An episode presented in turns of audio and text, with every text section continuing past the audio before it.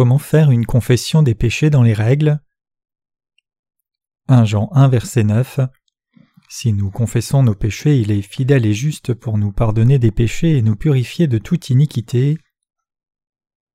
L'évangile du sang n'est que la moitié de l'évangile. Pouvons-nous accéder au royaume des cieux uniquement par l'évangile du sang? Non, nous devons croire dans l'évangile intégral, l'évangile de l'eau et de l'esprit. 1 Jean 1 verset 9 ne s'applique qu'au juste. Si jamais un pécheur n'ayant pas été racheté tente d'expier ses péchés quotidiens selon la parole de ce passage et confesse ses fautes, ses péchés ne seront pas expiés. Comprenez-vous ce que je dis? Ce passage ne s'applique pas aux pécheurs ne connaissant pas la nouvelle naissance. Beaucoup dans ce monde ne sont pas nés de nouveau et adoptent le passage 1 Jean chapitre 1, prient et se repentent de leurs péchés en espérant le pardon. Mais une personne qui ne connaît pas la nouvelle naissance peut-elle être intégralement rachetée de ses péchés par la prière de la confession? Il s'agit d'un sujet important que nous devons considérer et clarifier avant d'aller plus avant. Avant de lire un Jean, vous devez décider si l'apôtre Jean est un juste ou un pécheur. Je vous le demande. Est-ce que l'apôtre Jean est un juste ayant connu la nouvelle naissance par sa foi dans l'évangile de l'eau et de l'esprit, ou est-il un pécheur? Si vous reconnaissez l'apôtre Jean en tant que pécheur, vous avez bibliquement parlant une foi erronée. Si vous considérez l'apôtre Jean comme un homme juste, ayant connu la nouvelle naissance alors qu'il croyait en Jésus, il est clair que sa foi diffère de la vôtre. Vous devez parvenir à la même foi que celle de l'apôtre Jean. Laissez-moi vous poser une autre question. À qui l'apôtre Jean adresse-t-il ses lettres? Aux justes ou aux pécheurs? L'apôtre Jean a écrit ses lettres pour les justes. Donc, si des pécheurs ne connaissant pas la nouvelle naissance citent les paroles de 1 Jean 1 versets 8 à 9 et se les appliquent à eux-mêmes, ils sont dans l'erreur. Pour devenir injuste, vous devez confesser vos péchés à Dieu et croire dans l'évangile de l'eau et de l'esprit. Alors le Seigneur lavera vos péchés par l'évangile qui a lavé par avance les péchés de l'humanité. Telle est la foi de l'apôtre Jean. Dans 1 Jean chapitre 5, il atteste qu'il avait foi dans l'eau, le sang et l'esprit. Croyez-vous en Jésus-Christ qui est venu par l'eau, le sang et l'esprit? Croyez-vous en Jésus qui n'est venu que par la croix ou en celui qui est venu par son baptême, par son sang et par l'esprit? Croyez-vous pouvoir accéder au royaume des cieux en ne croyant qu'en l'évangile du sang sur la croix Si vous ne croyez qu'en le sang sur la croix, vous ne connaissez que la moitié de l'évangile. Si vous ne croyez qu'en le sang sur la croix, vous devez sans doute prier quotidiennement pour votre pardon. Il y a des chances pour que vous croyiez que vos péchés ne puissent être lavés que par des prières de repentance. Mais vos péchés peuvent-ils être lavés si vous ne croyez qu'en le sang sur la croix, et si vous vous repentez et priez pour le pardon de vos péchés de façon quotidienne? Si vous faites partie de ces gens vos péchés demeureront dans votre cœur, parce que personne ne peut payer le prix de ses péchés uniquement par la foi dans le sang sur la croix ou par les prières de repentance. Si vous êtes l'un de ceux-là, alors vous ne connaissez pas encore l'évangile de l'eau et l'esprit et votre foi n'est pas totale. L'apôtre Jean est né de nouveau car il croyait dans l'évangile de l'eau, du sang et de l'esprit, mais vous ne croyez qu'en le sang sur la croix. Si vous n'avez pas vous-même une idée claire de l'évangile, comment pouvez-vous conduire les autres vers le salut? Vous n'êtes pas vous-même né de nouveau, mais vous tentez d'expier vos péchés par des prières de repentance, cela ne marchera jamais. Même si une personne prie et se repent profondément, ses péchés ne peuvent être lavés de son cœur. Si vous avez l'impression parfois que vos péchés ont été lavés, il ne s'agit que de votre imagination ou de la force de votre émotion. Si vous priez et vous repentez, vous pouvez vous sentir affranchi un jour ou deux, mais cela ne signifie pas que vous êtes libéré à jamais de vos péchés. Les pécheurs prient et se repentent espérant être sauvés de leurs péchés. C'est la raison pour laquelle ils restent pécheurs même s'ils croient en Jésus depuis longtemps. Ils ne connaissent pas l'évangile de l'eau et de l'esprit. Si vous croyez en Jésus mais n'êtes pas encore né de nouveau, vous faites sans doute partie de ces gens-là. Si vous tentez d'expier vos péchés en priant et en vous repentant chaque jour, c'est une évidence que vous n'êtes pas encore né de nouveau. Vous devez alors décider soit de croire dans l'évangile de l'eau et de l'esprit, à l'image de l'apôtre Jean, soit de placer votre foi dans votre pensée et dans vos émotions, l'un est la juste vérité, l'autre une erreur. Le véritable évangile selon la Bible atteste que Jésus a été baptisé, a pris les péchés à son compte une fois pour toutes, et a reçu le jugement sur la croix à la place de tous les pécheurs. Si un homme croit dans le baptême de Jésus et dans sa mort sur la croix, il doit être sauvé de tous ses péchés à la fois. En d'autres termes, si un homme tente de laver ses transgressions par des prières de repentance, il ne sera jamais libéré de ses péchés. Pensez-vous pouvoir vous souvenir de tous vos péchés quotidiens? Dieu traite-t-il des péchés dont vous ne vous êtes pas repenti? Les prières de repentance sont-elles une solution efficace au problème des péchés quotidiens? Non. La véritable repentance est le but de la confession. Où est la limite de la confession et des bonnes œuvres? Même en confessant les péchés de toute notre vie, nous ne pourrons être sauvés en confessant nos transgressions ni en accomplissant de bonnes œuvres. Se repentir dans la Bible signifie se détourner de la foi erronée pour aller vers la véritable foi et vers la justice. Cela signifie reconnaître ses défauts et retourner vers la lumière de l'Évangile. Si vous êtes pécheur à présent, vous devez faire une confession de ce genre. Mon Dieu, j'ai péché, je dois aller en enfer, mais j'ai envie d'être sauvé de mes péchés. Sauve-moi de tous mes péchés. Je ne suis pas encore né de nouveau et je sais que je dois aller en enfer. C'est une confession dans les règles. Alors quelle sorte de confession fait une personne ayant connu la nouvelle naissance? Mon Dieu, j'ai péché en écoutant ma chair.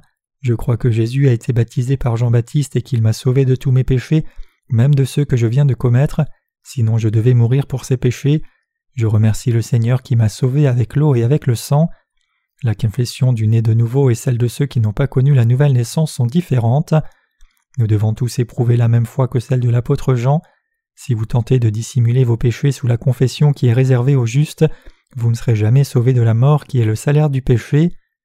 Les pécheurs qui ne connaissent pas la nouvelle naissance doivent cesser de se réfugier derrière les prières de la confession et croire dans la vérité de l'évangile de l'eau, du sang et de l'esprit. Ils doivent connaître la foi de l'apôtre Jean et ainsi gagner le salut. Les pécheurs ne réalisent pas le terrible jugement qui s'abattra sur eux à cause de leurs péchés. Le péché le plus grand aux yeux de Dieu, c'est de ne pas croire dans l'évangile de la nouvelle naissance de l'eau et de l'esprit. Ceux qui croient en Jésus mais ne sont pas encore nés de nouveau doivent confesser à Dieu Seigneur, je suis pécheur et je dois être jeté dans les flammes de l'enfer, et s'abstenir de dire Seigneur, lave-moi de mes péchés, quand un pécheur accepte dans son cœur que l'évangile de Jésus l'a sauvé par son baptême au Jourdain et par son sang sur la croix, il peut être sauvé de tous ses péchés. C'est le genre de confession qu'un pécheur doit faire pour être sauvé de tous ses péchés devant Dieu.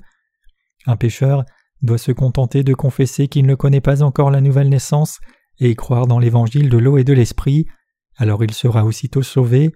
Par l'évangile de l'eau et de l'esprit, le salut de tous les pécheurs est accompli. Le salut ne se trouve en aucun autre, car il n'y a sous le ciel aucun autre nom donné parmi les hommes par lequel nous devions être sauvés. Acte 4, verset 12. Dieu a sauvé tous les pécheurs de leurs péchés en faisant baptiser son Fils Jésus par Jean-Baptiste et en le faisant mourir à la croix. Le Seigneur a lavé tous les péchés que les hommes ont commis dans leur chair et dans leur cœur, de leur naissance à leur mort. Nous devons croire dans le véritable évangile pour être sauvés. C'est la seule manière d'être libérés de tous nos péchés et d'être véritablement sanctifiés. Nous pouvons devenir des justes une fois pour toutes dès lors que nous croyons dans le véritable évangile de l'eau et de l'esprit. Jésus fut baptisé, prit les péchés du monde, paya à la croix par sa vie, ressuscita au troisième jour, et siège désormais à la droite de Dieu. C'est la vérité absolue. Nous devons tous faire cette confession. Seigneur, je ne cesserai de pécher jusqu'à la fin de ma vie. Je suis né pécheur du ventre de ma mère et j'ai vu les péchés que j'ai commis. Je dois être jeté dans les flammes de l'enfer. C'est pour cela que je veux croire en Jésus, qui est venu par l'eau, le sang et l'esprit et qui est devenu mon sauveur. Comme on peut le lire dans Matthieu chapitre 3, Jésus a pris les péchés du monde à son compte, y compris les péchés que nous commettrons jusqu'à la fin de notre vie. Lorsqu'il s'est fait baptiser au Jourdain, vous connaîtrez la vérité et la vérité vous rendra libre. Jean 8, verset 32. Si Jésus nous avait uniquement sauvés du péché originel et nous demandait de régler nous-mêmes les péchés que nous commettons, nous serions dans l'embarras. Mais Jésus nous a libérés de tous nos péchés par son baptême et par son sang. Qu'avons-nous à craindre? Dès lors que nous croyons dans le baptême de Jésus et son sang sur la croix, et que nous remercions le Seigneur, l'Esprit demeure dans nos cœurs. Croyez-vous en Jésus? Croyez-vous que l'Esprit demeure en vous? Tous vos péchés ont été transmis à Jésus lorsqu'il a pris tous les péchés de l'humanité à son compte par son baptême. Il a ensuite été jugé sur la croix pour ces derniers, nous libérant de la condamnation éternelle. C'est le véritable évangile. La confession des justes. En quoi consiste la véritable confession des justes? À confesser qu'ils pêchent tous les jours mais qu'ils ont foi dans le fait que Jésus a lavé leurs péchés quotidiens il y a deux mille ans. Dans 1 Jean 1 verset 9 on lit Si nous confessons nos péchés, il est fidèle et juste pour nous les pardonner et nous purifier de toute iniquité. Cela signifie qu'un homme qui a décidé de croire dans l'évangile de l'eau et de l'esprit doit confesser ses péchés en disant Seigneur, je ne cesse de pécher au cours de ma vie, et je sais que je ne peux pas être sauvé de mes péchés par les prières de repentance. Je crois que le salaire du péché c'est la mort, et rien à part le baptême de Jésus et sa crucifixion ne peut laver mes péchés. Je confesse que j'ai péché aujourd'hui, mais je crois que Jésus a déjà lavé il y a deux mille ans au Jourdain le péché que j'ai commis ce jour. S'il prie de cette manière, le problème des péchés de sa conscience sera instantanément réglé. Ceux qui connaissent la nouvelle naissance n'ont qu'à confesser leurs péchés. Ils confirment seulement le fait que Jésus a déjà lavé les péchés qu'ils ont commis. Puisque Jésus a été baptisé et mort pour les pécheurs il y a deux mille ans, quoi qu'ils fassent, leurs péchés ont été intégralement lavés. Le texte que nous avons lu ce jour convient bien au juste, mais si un pécheur lit ce verset et l'utilise de manière erronée, il finira en enfer. Il s'agit d'un passage de la Bible souvent mal interprété, il a causé pendant longtemps un malentendu parmi les chrétiens. On dit qu'un médecin incompétent peut tuer son patient. Quand un médecin tente de faire plus que ce dont il est capable, il peut finir par tuer son patient. La loi de la vie veut qu'un homme soit suffisamment entraîné et expérimenté pour bien faire son travail. Il en va de même dans le monde de la foi. Ceux qui enseignent la parole de Dieu doivent transmettre la vérité de façon précise et claire, de la manière dont elle est écrite, et ceux qui apprennent d'eux devraient avoir foi dans ce qu'ils enseignent. Si un prédicateur enseigne à ses fidèles de fausses doctrines, ou si les croyants apprennent la Bible de façon incorrecte, s'abattra alors sur eux le jugement de l'enfer. Seuls ceux qui sont nés de nouveau peuvent enseigner correctement la Bible. Les bons médecins peuvent également tuer leurs patients s'ils ont fait de mauvaises prescriptions, et il en va de même pour l'enseignement et l'étude de la parole de Dieu. C'est aussi essentiel que le feu dans nos vies.